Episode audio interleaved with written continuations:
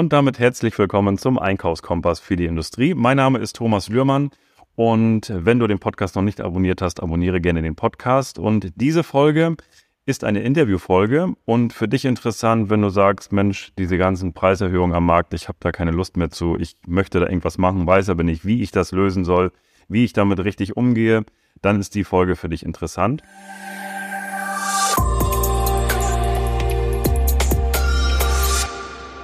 Ich habe heute einen sehr erfolgreichen und spannenden Interviewgast. Er ist seit mehr als 34 Jahren absoluter Profi im Einkauf aus großen Unternehmen, hat alles schon eingekauft, was du dir vorstellen kannst. Und äh, wir kennen uns, ja, letztendlich ist es auch ein, ein Podcast-Hörer und auch ähm, mein Interviewgast hat auch die Performance Masterclass Einkauf gekauft und ist da auch, kennt das Thema auch, also ein begeisterter Zuhörer. Und so haben wir uns ausgetauscht und gesagt, Mensch, äh, ich habe da auch noch ein Thema, da kann ich was zu sagen. Und so sind wir zusammengekommen. Und ich freue mich heute ganz besonders, dass er heute mein Interviewgast ist. Herzlich willkommen, lieber Günther Reider und grüß Gott nach Österreich. Danke, Thomas, für die Einladung. Ich freue mich riesig hier bei der Profession Professionalisierung des Einkaufs äh, über dein Netzwerk äh, mitwirken zu dürfen. Äh, du hast noch etwas vergessen. Wir kommen dann später zu dieser Preisstrukturanalyse und eines der Instrumente, das ich immer wieder gerne nutze, ist auch dein Marktbericht Materialpreisentwicklung. Danke dafür, ein sehr hilfreiches Instrument. Ja, genau. Du hast schon angeteasert, worum es heute geht. Ähm, du hast auch nochmal einen speziellen Ansatz zum Thema, also erstmal bevor wir anfangen. 34 Jahre absoluter Profi im Einkauf. Aktuell bist du selbstständig mit ähm, Reider Einkaufsconsulting GmbH und beschäftigst dich jetzt und hilfst den Unternehmen mit deiner Erfahrung dort, äh, ja, den Einkauf noch besser zu machen. Wir kommen hinten raus nochmal dazu, was sich genau dahinter verbirgt. Aber auf dieser Prämisse haben wir gesagt, Mensch, äh, du hast da noch eine Idee zum Thema Preisstrukturanalyse und da gehen wir heute mal rein. Das heißt, ich habe da ein paar Fragen auch. Wie geht man da rein? Aber wir können ja mal direkt reinstarten. Für mich ist die erste Frage natürlich, wann, wann mache ich überhaupt eine, oder anders, für die vielleicht, äh, wir haben ja auch verschiedene Zuhörer, wir haben von absoluten Profis bis Anfänger alles äh, an Zuhörern. Was ist eine Preisstrukturanalyse überhaupt? Fangen wir mal damit an, so ganz kurz einmal, dass wir da kurz einleiten und ja. dann gehen wir mal rein in die, in die, in die Tipps. Ja, einer meiner Kernsätze als Einkäufer ist, um als Einkäufer erfolgreich zu sein, sollte ich in der Lage sein, Kalkulant beim Lieferanten zu sein. Um die Kostenstruktur, wie setzt sich der Teilepreis zusammen, zu verstehen und das auch verhandeln zu können. Das habe ich über viele, viele Jahre gemacht und war in der letzten Zeit extrem wichtig, weil Ende 2019, Anfang 2020 äh, die Rohstoffpreise zu steigen begonnen haben. Wir sind in einen Verkäufermarkt gekommen, wo die Verkäufer die Preise überzogen haben und die Einkäufer, um die Versorgungssicherheit äh, sicherzustellen, fast alles akzeptieren mussten, was, äh, was gefordert wurde und die Produktion nicht lahmzulegen. Seit etwa April 22 haben die ersten Rohstoffnotierungen begonnen zu fallen und diese Reduktionen sieht man üblicherweise nicht in den Preisen. Und um ein gutes Verhandlungsinstrument zu haben, äh, nutze ich äh, diese äh, Preisstrukturanalyse. Die Verkäufer kommen ja mit allen möglichen Argumenten bis hin zur Verpackung. Ja, und die Verpackung ist so teuer geworden, wenn man sich dann ansieht, dass die Verpackung üblicherweise im Bereich von einem Prozent des Gesamtpreises liegt, dann ist die Frage äh, nicht wirklich. Es sind andere Themen. Ja, ich fand den ersten Satz spannend, wo du gesagt hast, du musst der Kalkulateur des Lieferanten sein. Das ja. trifft's ein, das trifft's eigentlich. Also um dieses, was ist eine Preisstrukturanalyse überhaupt letztendlich? Du musst die Kosten kalkulieren können, als wenn du der Lieferant wärst. Das trifft, okay. glaube ich, ganz gut und dieses Verständnis dafür auch haben, äh, dann, dann hast du da auch als Einkäufer die, die richtige Basis. Gehen wir mal in, in das zweite Thema rein. Wann, wann, wann nutze ich denn so ein Cost-Tracking, Preisstrukturanalyse, wie auch immer wir das, äh, wir das nennen wollen? Also wann macht es Sinn, da reinzugehen? Auf alle Fälle bei markanten Veränderungen auf den Rohstoffmärkten, wenn sich dort äh, etwas tut. Genau genommen äh, bei jedem Preiserhöhungswunsch eines Lieferanten. Ähm, weil in Österreich gibt es Branchen, da werden im April die Lohnkosten erhöht und plötzlich besteht der Teil nur mehr aus Lohnkosten. Ähm, und wenn dann die Stahlnotierungen um 100 Euro pro Tonne steigen, äh, besteht alles nur mehr aus, oder der Stahl um 5% steigt, besteht alles nur mehr aus Stahl. Und äh, um dem entgegenzuwirken und äh, gerechtfertigte Zahlen zu bekommen, ist es zu diesem Zeitpunkt auch hilfreich, wenn man die Kalkulation versteht und kennt. Okay, also erstes Thema, immer dann, wenn wir Preisanpassungen, Preiserhöhungen im Markt haben, dann lohnt es sich da reinzugehen. Gibt es Artikel oder Warengruppen, wo man sagt, da kann man eher nicht damit arbeiten? Also mit so einer Preisstrukturanalyse. Also gibt es da Sachen, wo du sagst, da an diesen Stellen würde ich mit anderen Sachen arbeiten, aber nicht damit? Ein schwieriges Thema sind natürlich immer Monopolisten. Mhm. Dort ist man manchmal chancenlos äh, und helfen die einem auch nicht. Aber in den, in den meisten Bereichen ist es auf alle Fälle hilfreich. Mhm. Monopolisten, da haben wir im Vorgespräch auch schon mal ein, zwei Themen zu gehabt, da wird es natürlich immer schwierig. Aber jetzt, äh, wenn wir da mal reingehen wollen, wie, egal welche, welche Warengruppe oder welchen Artikel ich jetzt habe, die setzen sich ja immer ein Stück weit anders zusammen. Woher weiß ich jetzt als, als Einkäufer, wie ist denn überhaupt die Zusammensetzung? Weil es gibt vielleicht auch Lieferanten, die verraten mir, wie sich der Preis zusammensetzt, so grob, prozentual. Aber es gibt natürlich auch einige, die sagen, das geht dich gar nichts an. Das heißt, ich muss mir irgendwie eine Quelle suchen. Wie, wie setzt sich das überhaupt zusammen? Was ist da Lohn drin? Was, wo kann ich mir, woher weiß ich das? Die meisten Verkäufer kennen ihre Preisstruktur selber nicht.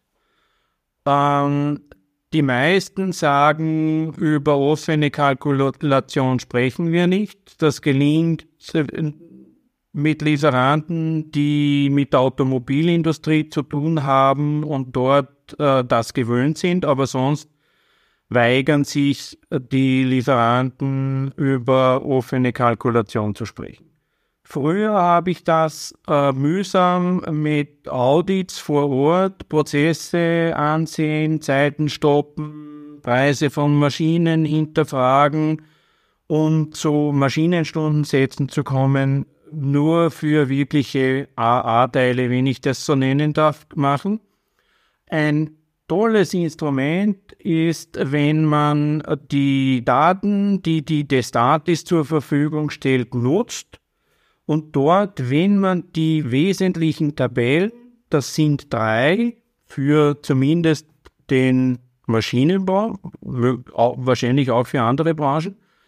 Und dann hat man, wenn man die Tabellen einmal hat, in relativ kurzer Zeit die Kostenstruktur von Lieferanten in einer Genauigkeit, die höher ist, als die meisten Verkäufer ihr Unternehmen kennen. Sehr gut. Also hier sind zwei Sachen drin. Einmal die Plattform äh, Destatis, dass wir da einmal reingehen können und da genau gucken können, wie die Struktur ist. Was ich aber noch spannender finde, ist, wirklich den Besuch beim Kunden zu machen, was du gesagt hast. Um dort auch, um da auch mal zu gucken und im Nebengesprächen auch mal das eine oder andere mit rauszubekommen und auch zu sehen, wie funktioniert das da? Was ist da wirklich los? Wie funktioniert das Unternehmen? Wie bauen die das dort auf? Und in Form eines Audits kann ich mir auch ja mal eine Kalkulation zeigen lassen, beziehungsweise auch eine Struktur und sehe so ein bisschen, was die dort machen. Äh, wenn, wenn, so wie ich das früher gemacht habe, wenn, wenn ich die Kalkulation eines Lieferanten verstehen wollte, dann bin ich oder einer Warengruppe, dann bin ich einmal, äh, dann habe ich eine, eine Ausschreibung gemacht und bin dann zur Nummer zwei und Nummer drei dieser Ausschreibung gegangen und habe mir dort das Unternehmen angesehen. Ich habe niemandem gesagt, um was es geht. Die meisten glauben dann immer, da kommt ein Einkäufer, der eine angenehme Dienstreise machen will. Ich habe aber einen exakten Fragenkatalog äh, gehabt, den ich unterschiedlichen Mitarbeitern gestellt habe, damit es auch nicht so aus, auffällt. Den Geschäftsführer, wie viele Mitarbeiter, Umsatz, äh, vielleicht den Materialwirtschaftsleiter, Lagerumschlag. Wenn ich dann in die, in die Halle komme, äh, einen Mitarbeiter, Sie haben hier eine neue Maschine, die ist so toll, was hat denn die gekostet? Wie viele Schichten arbeiten Sie? Und das mache ich bei zwei Lieferanten und mit dem Wissen gehe ich dann zu dem Lieferanten, von dem ich erwarte, dass er in Zukunft äh, oder dem Unternehmen, das in Zukunft liefern wird. Und dort habe ich dann schon so viel Vorwissen, dass ich das Modell exakt verfeinern kann. Das weiß der aber immer noch nicht. Und erst wenn es dann in die finalen Verhandlungen geht, dass ich dann äh, vielleicht sogar eine Preisgleitklausel, ein Kalkulationsschema verhandeln kann, dann rechne ich denen das vor. Und dann ist meistens äh, Erwachen und die kommen drauf, äh, dass sie vielleicht nicht so viele Leute mit mir hätten sprechen lassen. Cool. Ich, ich finde das immer, also Lieferantenbesuch lohnt sich sowieso immer, weil letztendlich sehen wir auch, was, was, was kann der Lieferant, ähm, wo sind da seine Stärken auch wirklich, aber auch für solche Sachen. Deswegen lohnt sich so ein Besuch immer und finde ich, finde ich echt, echt spannend. Jetzt erlebe ich das teilweise aber auch, dass wir gerade, wenn wir gucken gleich nochmal genau rein in die Preisstrukturanalyse, wie, wie an einem Beispiel vielleicht mal, wie du das aufgebaut hast. Ich erlebe es sehr häufig auch mal, dass Kosten errechnet werden, Zielpreise von von unseren Kunden zum Beispiel, die fernab von allen sind, wo ich sage, wie kommt ihr darauf? Also ja. damit will ich darauf hinaus, welche Fehler kann man auch dabei machen, weil letztendlich ist ja, ist es ja auch nicht richtig, wenn ich mich jetzt äh, liste da meinen Zielpreis auf, gehe zu meinem Lieferanten und der sagt mir, tja, Herr Reiter, ist ja schön, was Sie da vorgerechnet haben, aber so funktioniert das hier nicht, da kennen Sie sich nicht aus. Das ja. wäre ja äußerst blamabel. Das heißt, welche Fehler kann ich auch dabei machen äh, bei so einer Preisstrukturanalyse, beziehungsweise auch bei den Annahmen, die ich treffe? Ja. Wenn ich die Daten der, des Datis nehme, dann äh, bin ich äh, in einem sicheren Hafen. Äh, mhm. ich kann dann immer sagen, das ist einer, ein, ein Durchschnitt von der, von der Statistik, der ist so auch richtig wenn es in, dass es in den unterschiedlichen Unternehmen dann äh, Abweichungen gibt. Darum gibt es ja gute, schlechte und mittelgute Unternehmen. Das ist normal. Es wird der Unterschied nicht riesig groß sein. Es wird nicht ein Unternehmen 26 Prozent Personalkosten und das andere 13 haben. Das ist nicht anzunehmen. Wenn das behauptet wird, muss man wirklich vor Ort fahren. Und dann lege ich das hin und äh, bitte keine Mondzahlen, sondern tatsächliche Zahlen, Zahlen, die man vertreten kann. Und da kann ich immer noch fragen, das ist meine Kalkulation. Die habe ich von der Statistik rausgenommen. Bitte, was ist daran falsch? Mhm. Da kann er, kann, kann er äh, antworten. Natürlich muss das, was ich auf den Tisch lege, äh, so gut sein, dass nicht der Verkäufer sagt, Herr Reiter, Sie wissen und ich weiß und Sie wissen, dass ich weiß, dass das falsch ist. Diese Größe gebe ich mir nicht. Ja, okay, also das heißt, Vorbereitung ist da wirklich A und O. Ja. Struktur kriegt man raus über die Plattform, das ist schon mal das eine. Jetzt haben wir die Struktur, jetzt wissen wir auch, äh, der Lieferant sagt jetzt, pass auf, ich brauche äh, 100 Euro mehr für das Bauteil. So, und jetzt geht's ja los, jetzt wissen wir, was, was steckt da alles drinne. Woher, an von welchen Quellen holst du dir die wirklichen Preise? Nur weil er sagt, ja, der Preis ist jetzt um gehen wir mal durch. Also wenn wir beim Material anfangen, erster Punkt ist ja, ja. gerade im produzierenden Gewerbe Material. Wo ziehst du dir wirkliche Materialwerte her? Weil da gibt es ja auch große Schwankungen von bis. Und wenn der Lieferant jetzt sagt, ja, hier das Material ist um 35 Prozent gestiegen, aber eigentlich laut deiner Quelle ist es vielleicht nur 20 Prozent gestiegen. Ja. Jetzt könnte man ja sagen, pass mal auf, Lieferant, du hast einen schlechten Einkauf, weil sonst würdest ja. du auch für 20 Prozent einkaufen. Äh, aber wo holst du die Daten her? Wieder die Destatis äh, bietet äh, unter, unter der, der Reihe Index der Erzeugerpreise gewerblicher Produkte Preisreihen als Index seit 2005. Das heißt, wenn ich wissen möchte, ähm, nehmen wir das Beispiel von vorher, äh, Im Oktober 19 ist es losgegangen. Dann nehme ich den Wert Oktober 19 und wir sprechen Ende des Jahres 22 darüber. Dann nehme ich den Wert Dezember und sage, die Materialpreiskomponente zu 50 Prozent hat sich um 30 Prozent äh, erhöht und deswegen äh, gibt es, sind 15 Prozent Teilepreiserhöhung gerechtfertigt. Das ist ziemlich gut. Ähm, in vielen Unternehmen, speziell in den für die A-Warengruppen, haben diese Unternehmen kaufen ja Preisdienste. Äh, einfach ist es, wenn ich ein börsennotiertes Produkt habe. Ähm, etwas schwieriger wird es dann, wenn es für Produkte keine Börsennotierung, sondern nur Preisdienste. Ich denke hier an ihr seid im Stahl, Maps zum Beispiel. Äh, wenn ich über Kunststoffe spreche, dann äh, ICIS, Plätz. Äh, es gibt für Kartonagen, Papier in Deutschland den Dienst Euvid. Und wenn ich so etwas habe, dann nehme ich natürlich diesen Index, äh, weil er genauer ist. Aber die Werte aus der Destatis äh, sind immer noch gut genug, um sie als äh, Diskussionsgrundlage herzunehmen. Okay, da waren jetzt ein paar Plattformen drin, auch die für, für, für den Zuhörer sehr wertvoll sind. Das Wichtigste bis, bis jetzt erstmal ist, sei Kalkulateur deines Lieferanten.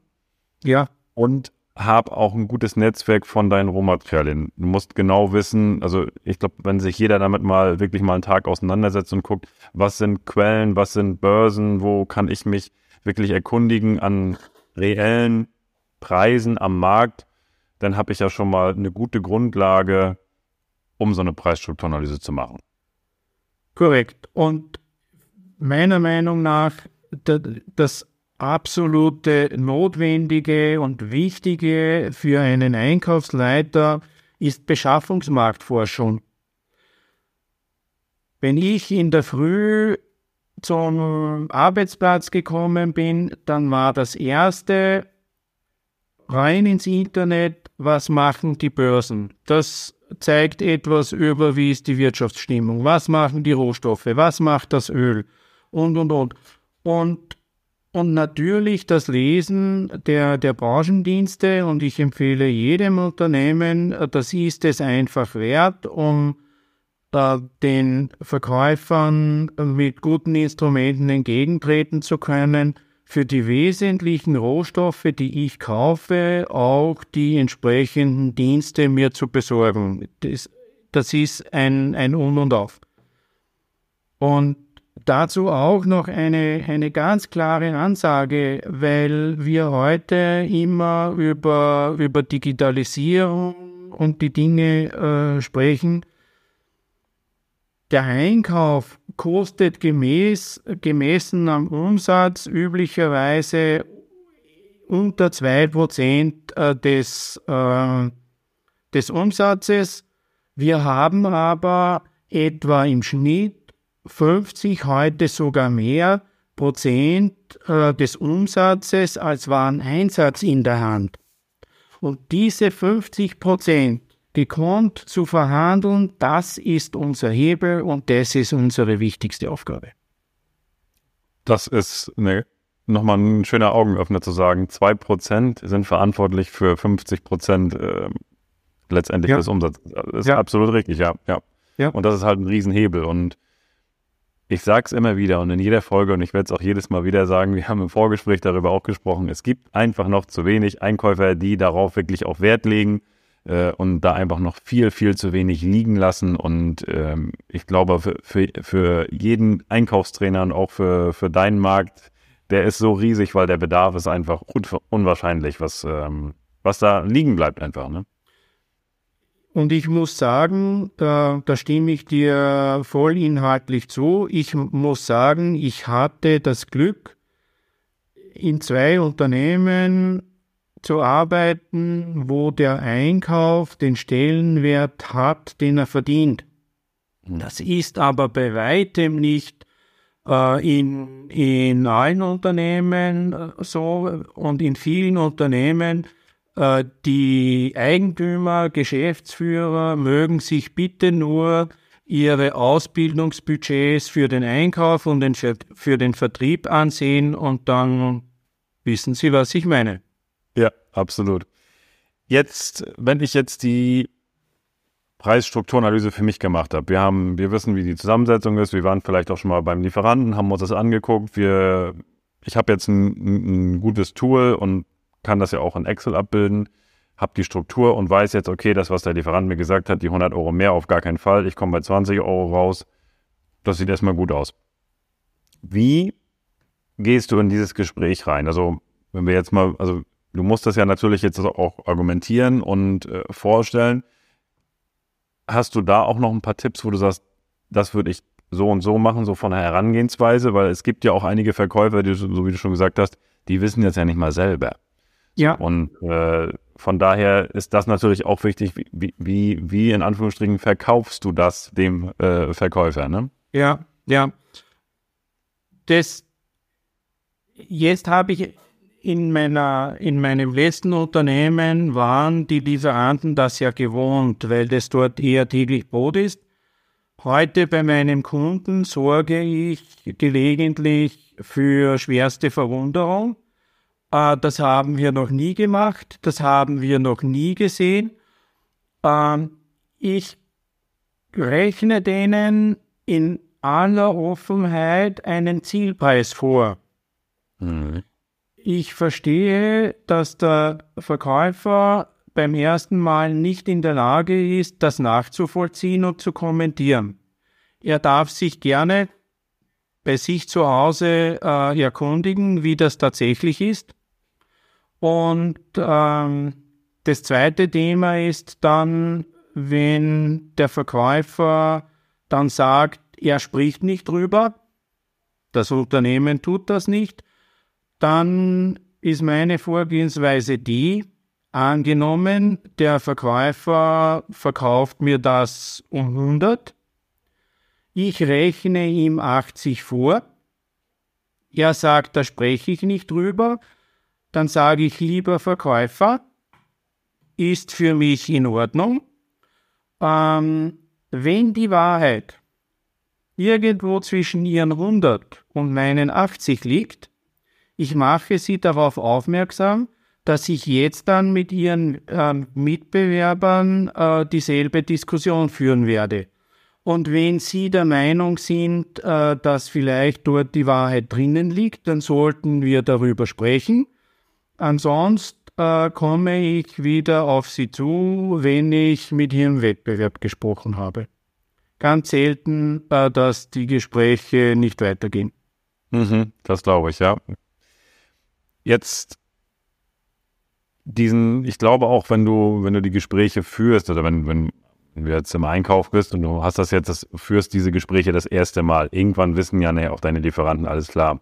Ich weiß, was der Herr Reider möchte und ja. ich weiß ja, das ist ja einmal ein Schuss vom Bug und dann wissen Sie ganz genau, bei der nächsten Preisanpassung können Sie nur also wenn ich ein cleverer Verkäufer bin, dann nehme ich mir die Liste, die, die du mir gegeben hast und ja. bei der nächsten Preisanpassung würde ich die genauso ausarbeiten und sagen, Herr Reiter, das sind die Punkte, gucken Sie sich den Index an, ich habe ja. mir die gleichen Werte genommen. So, dann, dann ist das ja ein Thema, wo wir erstmal schon mal eine Landkarte haben, ne? Ja, wobei man muss auch eines sagen, es gibt ja durchaus Branchen, wo diese Vorgehensweise üblich ist. Äh, nicht, in, nicht in den Details, aber zumindest auf der Hauptkomponente Material. Äh, ich denke hier an die Wellpappenindustrie. Mhm. Dort ist es durchaus üblich, Preisgleitklauseln zu vereinbaren. Man vereinbart, man, man einigt sich auf ein Kostenmodell und dann sagt man, wir passen die Preise quartalsweise automatisch mit dem an. Ist eine tolle Sache, weil alles völlig emotion, emotionslos verläuft, weil, weil es ja für beide okay ist, weil es ja auch der Markt so hergibt. Äh, Kunststoffindustrie, äh, ob das jetzt um Reifungsbänder, Folien äh, sind, dort ist der Materialanteil zu hoch, die Kunststoffe volatil. In solchen Branchen gibt es durchaus Preisgleitklauseln, wo man so ein Kostenmodell standardmäßig für, zur Preisfindung nimmt. Okay, das heißt, da nimmst du dann, da würde man jetzt also rein vom Rohmaterial her hergehen und sagen, okay, das ist das Rohmaterial, so wie es jetzt ist. Ja. Wir brauchen eine verlässliche Quelle, ja. an der wir uns messen können, die neutral ist, wo man sagt, okay, jetzt stehen wir bei an der Börse 80 Euro, wir haben jetzt hier 100 Euro Materialeinsatz, steigt das um mehr als 5 Prozent, darfst du gerne rauflegen, ansonsten äh, plus minus 5 Prozent ist deins. Oder wo, wo sind da die, wo sagst du, okay, 5 Prozent plus minus oder machst du es noch größer? Was sind deine Erfahrungen, ne? Ja, 5 Prozent ist, ist ein vernünftiger Wert. Äh, das kommt auf die Größe der Materialgruppe an, mhm. weil natürlich Preisänderungen immer auch administrative Kosten nach sich ziehen. Und dann muss man äh, ein gut abwägen, äh, verändere ich, mache ich die Arbeit wegen einem Prozent. Und wenn man normale Märkte hat über die Zeit, äh, ist einmal der eine, ein, das andere Mal der andere etwas vorne. Aber 5% ist eine, eine gute Grenze, um zu sagen, wenn die errechnete Preisveränderung mehr als 5% ist, in großen Warengruppen würde ich sie bei etwa 3% sehen. Mhm. Okay. Das heißt, das ist halt auch ein Mittel, was man heranziehen kann, äh, die Preisgleitklauseln, wenn man die Offenheit hat, auch vom Lieferanten, wenn man da ja. so offen sprechen kann und die Offenheit hat, weil dann können wir auch über das reden. Aber ich denke, das ist auch eine, ein Vorteil für beide Seiten. Einfach, ich mag diese Transparenz einfach irgendwo. Jeder soll äh, das bekommen, was er, was, was er haben möchte, was er braucht, aber ich möchte mich halt nicht übers Ohr gezogen fühlen. Und das muss nachvollziehbar sein, ne? Genau. Ja. Jetzt sind wir schon in das nächste Thema reingegangen, Preisgleitklauseln. Ähm, ich habe aber ein Thema noch, das haben wir ganz äh, am Anfang mal kurz angeschnitten, wann das nicht Sinn macht, damit zu arbeiten. Und zwar bei Monopolisten. Du hattest im Vorgespräch, wir hatten ein Thema gehabt, ähm, wo du auch mal tatsächlich nicht weitergekommen bist damit und vielleicht magst du das nochmal kurz erzählen, weil ich fand das nochmal so einen tollen Augenöffner, wo man sagt, okay, es gibt auch Situationen, da kommst du dann halt nicht mit weiter, ne? Ja, das in diesem Fall war es nicht einmal ein Monopolist. Also die, die Situation war folgende. Ich war neu in, in dieser Branche und äh, meine, meine Stellvertreterin war für diese Warengruppe, das waren Drähte, ähm, verantwortlich und ich hatte die erste Verhandlung mit einem Drahtlieferanten und wie wir aus der Verhandlung rausgehen, sagt meine, meine äh, Mitarbeiterin zu mir, Herr Heider, ich denke, das war nicht gut. Der Herr hat sie über den Tisch gezogen. Das muss man sich mal trauen. Heute noch immer äh, Respekt äh, für diese Mitarbeiterin. Das hat dazu geführt, dass ich dann gesagt habe, okay, Äh, bin dann zu zwei Drahtherstellern gefahren und hab die, hab die auditiert und dort äh, mir ein Kostenmodell zu erarbeiten. Als ich dann von diesen zwei Audits schon sehr gut über die Prozesse, Kostenstrukturen Bescheid wusste, bin ich dann zu diesem Lieferanten gefahren, der mich äh, über den Tisch gezogen hat, habe mir dort auch sein Unternehmen angesehen, die Prozesse angesehen. Der hat nicht gewusst, warum ich da bin. Äh, der hat einen üblichen, üblichen Besuch äh, gedacht und bei der nächsten Verhandlung, das war dort üblicherweise quartalsweise, habe ich dem dann vorgeredet und habe gesagt, Herr XY, ähm, darf ich Ihnen, darf ich Ihnen vorrechnen, was ich glaube, dass der Draht kosten darf. Und am Ende des Tages sagt er zu mir, Herr Reider, es ist beeindruckend, was Sie in dieser kurzen Zeit gelernt haben, aber lassen Sie sich gesagt sein, es gibt nicht nur eine Kalkulation, sondern es gibt auch einen Marktpreis. Und er ist bei seinem Preis geblieben. Ich habe mich furchtbar geärgert. Noch heute hat er meinen tiefsten Respekt. Ein Spitzenverhandler, ein Eigentümer, der um sein eigenes Geld kämpft. Absolut, ja. Ich glaube, es kommt auch immer ein Stück weit darauf an, in welcher Situation ist Lieferant und auch ähm, ich als Einkäufer, also welche Abhängigkeit stehen wir zueinander, was ist das überhaupt für ein Produkt und natürlich richtet sich der Preis immer nach Angebot und Nachfrage.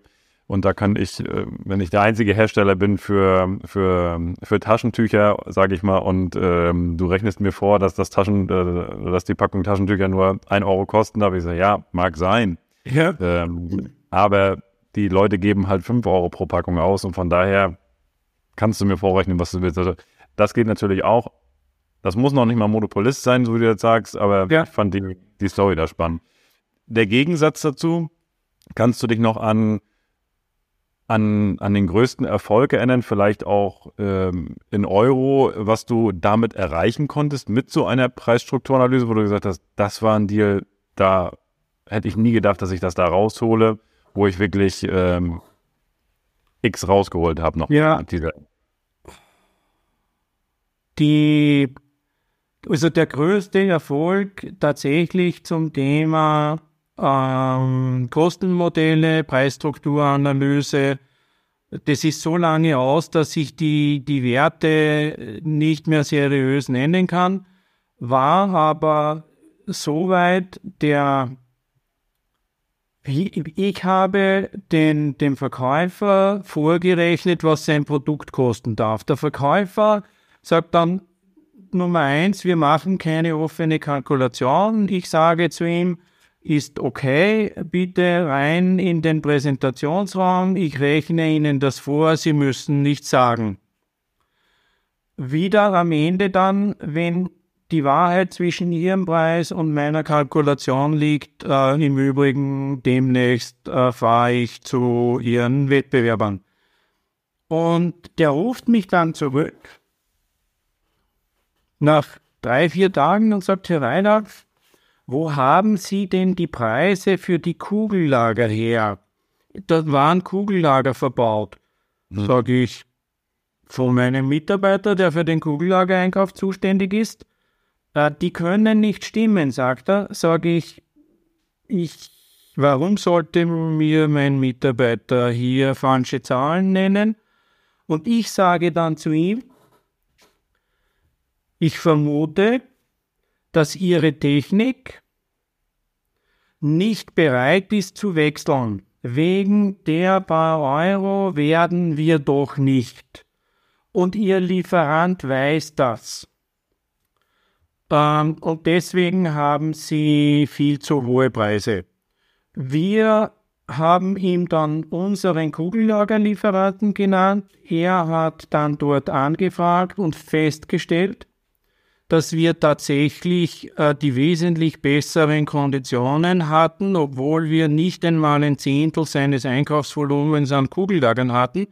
Einfach weil am Markt klar war, bei uns ist Wettbewerb und dort hat der Lieferant immer gewusst. Der langen Rede, kurzer Sinn war dann, ich wurde dann eingeladen zum Lieferanten, um dort über Prozesse, Kosten und und und zu sprechen.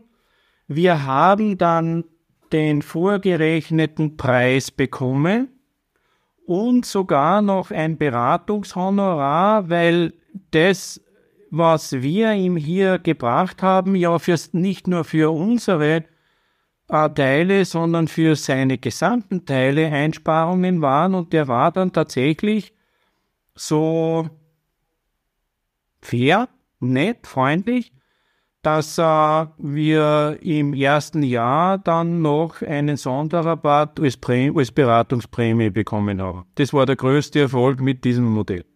Wow. Also man, man, sieht einfach, dass es definitiv Sinn macht auch und äh, finde ich ein tolles Ergebnis für beide Seiten. Also Natürlich. sowohl in dem Moment für dich als Einkäufer, aber auch als für, für deinen Lieferanten. Ne, das ja. ist ja, wenn, nur mal angenommen, der hat jetzt noch mehr Kugellager für andere Kunden auch noch. Er spart ja da auch noch wieder ein durch diesen Tipp und von, also, und er hat den Auftrag nicht verloren mit dir. So, das kommt auch. Hey, er hat den, der hat den dann bekommen. Er war ja auch der von mir in den Vorurteilen bevorzugte Lieferant, weil wir, weil er, der war Marktführer, ist es heute noch, und äh, das, der war mein Ziellieferant. Äh, ja. Und wenn dann die Rahmenbedingungen passen, wir sind dort dann fast in eine Single Source reingegangen. So überzeugt war ich von seiner Leistungsfähigkeit, dass das für uns kein Problem wird, ja. Okay ein großes, großes, spannendes Thema und äh, macht einfach nur Sinn, sich damit auseinanderzusetzen. Und wenn du jetzt als Zuhörer sagst, Mensch, ähm, ich möchte das nochmal ein bisschen genauer erklärt haben und da auch nochmal reingehen, ähm, Günther, sag mir mal ganz kurz, wie, was, was kann ich, was kann ich bei dir, wir haben gesagt Einkaufsconsulting, aber du kannst am besten beschreiben, ähm, was kann ich bei dir, bei dir kaufen, welche Beratung bietest du an, wo kannst du mir helfen als Unternehmen, jetzt natürlich gerade im Einkauf. Ja. Als Strukturanalyse ist eines der Themen, aber du hast natürlich durch deine mehr als 34 Jahre Erfahrung halt auch auf sehr vielen Bereichen äh, ein großes Netzwerk, viel Erfahrung. Wo sagst du, wo, wo kannst du mir, wo kannst du dem Einkauf helfen? Was ich bis jetzt so gesehen habe, kann ich in sehr vielen Bereichen helfen, äh, weil ich äh, in diesen mittelständischen Unternehmen fast alles einmal selber gemacht habe. Und das geht dann über Themen wie Ausgabeautomaten für Betriebsmittel, über Übersetzungsdienste, Frachteinkauf äh, und, und, und. Ähm, üblicherweise starte ich damit, dass ich ähm, versuche, möglichst rasch Einsparungen zu erzielen. Das heißt, ich gehe in das Unternehmen, bitte für äh, einige Teile, wenige Warengruppen diese untersuchen zu dürfen, mache dann diese äh, Preisstrukturanalyse, ähm, weiß üblicherweise relativ schnell Bescheid, was ist Einsparungspotenzial.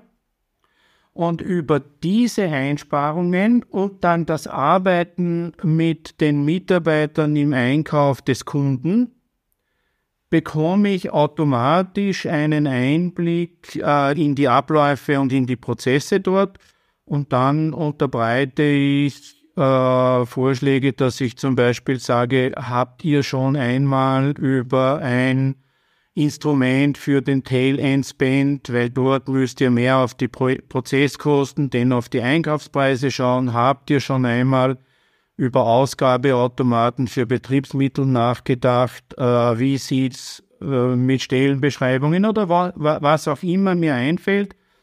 Äh, das aber dann im Nachgang und hat dann den Vorteil, dass die folgenden äh, Beratungen, Verbesserungsprojekte vorher schon durch die Einsparungen finanziert wurden.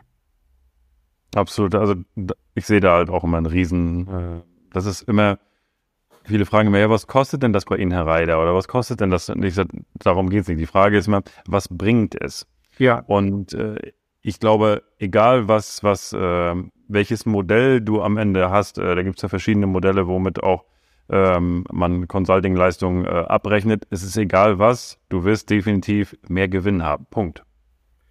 Und Correct. das ist ja, das steht ja, das steht ja schon mal fest. Von daher sage ich, es ist eine Investition und äh, die sich definitiv dreimal, viermal äh, x-fach hinten raus lohnen. Es lohnt sich einfach auch mal diesen Blick von von außen zu haben, dass mal jemand anderes raufguckt und sagt, was macht ihr denn da? Man sagt, ach nee, das, das haben wir uns noch gar nicht angeguckt. Stimmt. Ja. Und das finde ich halt auch immer sehr, sehr, sehr, sehr wertvoll.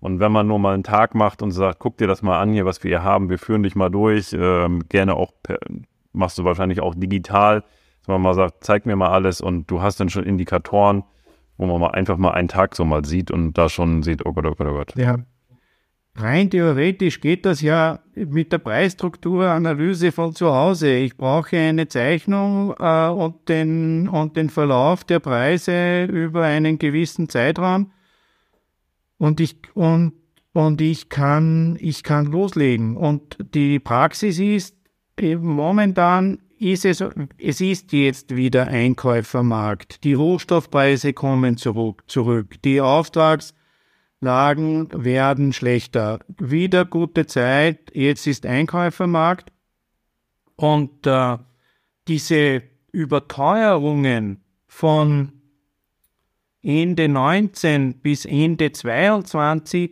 ganz wenige Lieferanten, die ich bis jetzt gesehen habe, wo das nachvollziehbar und gering ist schnell landet man einmal über, über 10 Prozent. Der Spitzenwert, den ich letzte Woche erhoben habe, 32 Prozent.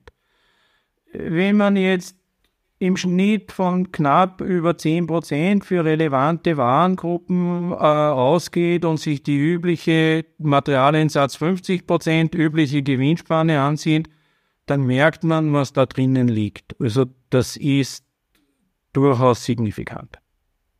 Also, wenn du jetzt als Zuhörer sagst, das Thema ist spannend für mich, wir haben den Einkäufermarkt und ich weiß aber noch gar nicht so richtig, wie ich da rangehen soll. Äh, Preisstrukturanalyse habe ich schon mal gehört, aber so richtig hat das bei mir nicht funktioniert oder ich weiß auch nicht so richtig, wie ich da rangehen soll. Und ich möchte mal den Blick von außen haben. Lohnt es sich definitiv da, äh, den Günther zu kontaktieren.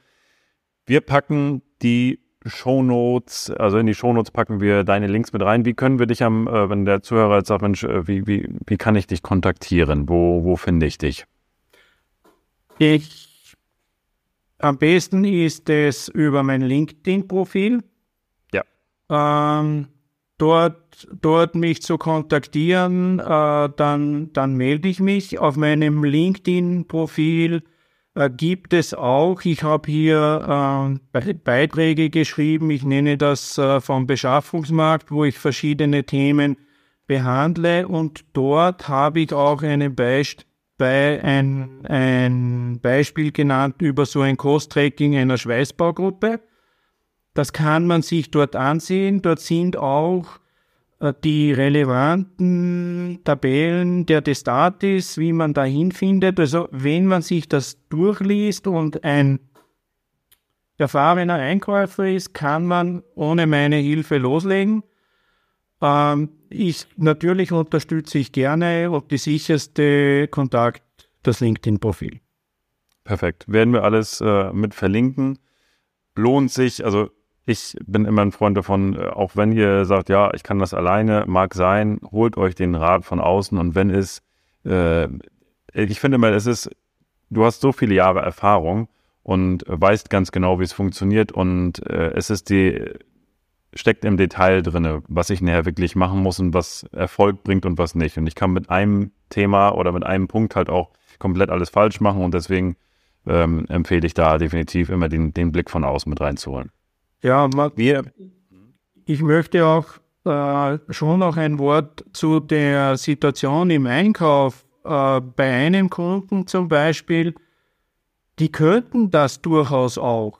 Nur es gibt zu wenige Einkäufer und die Einkäufer waren in den letzten Jahren damit beschäftigt, die Versorgungssicherheit sicherzustellen. Die hatten nicht die Zeit. Und da bin ich eine Zusatzressource, die die Einsparungen sicherstellt, weil das Schlimmste ist immer noch, äh, den Betrieb lahmzulegen, weil Teile nicht da sind. Und das war in vielen Unternehmen in letzter Zeit das Hauptthema. Und dort unterstütze ich dann mit einer Zusatzkapazität, die sich das schon gekümmert.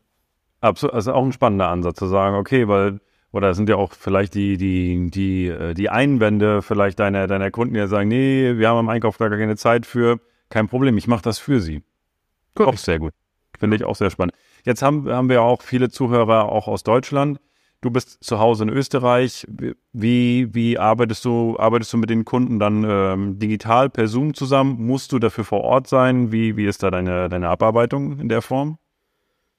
Derzeit würde ich sagen, äh, zu Beginn äh, bin ich natürlich vor Ort. Da reichen normalerweise zwei Tage und dann wird der Vorortanteil immer geringer, äh, weil es ja völlig egal ist, wo ich mein Notebook aufklappe oder von wo ich den Lieferanten kontaktiere.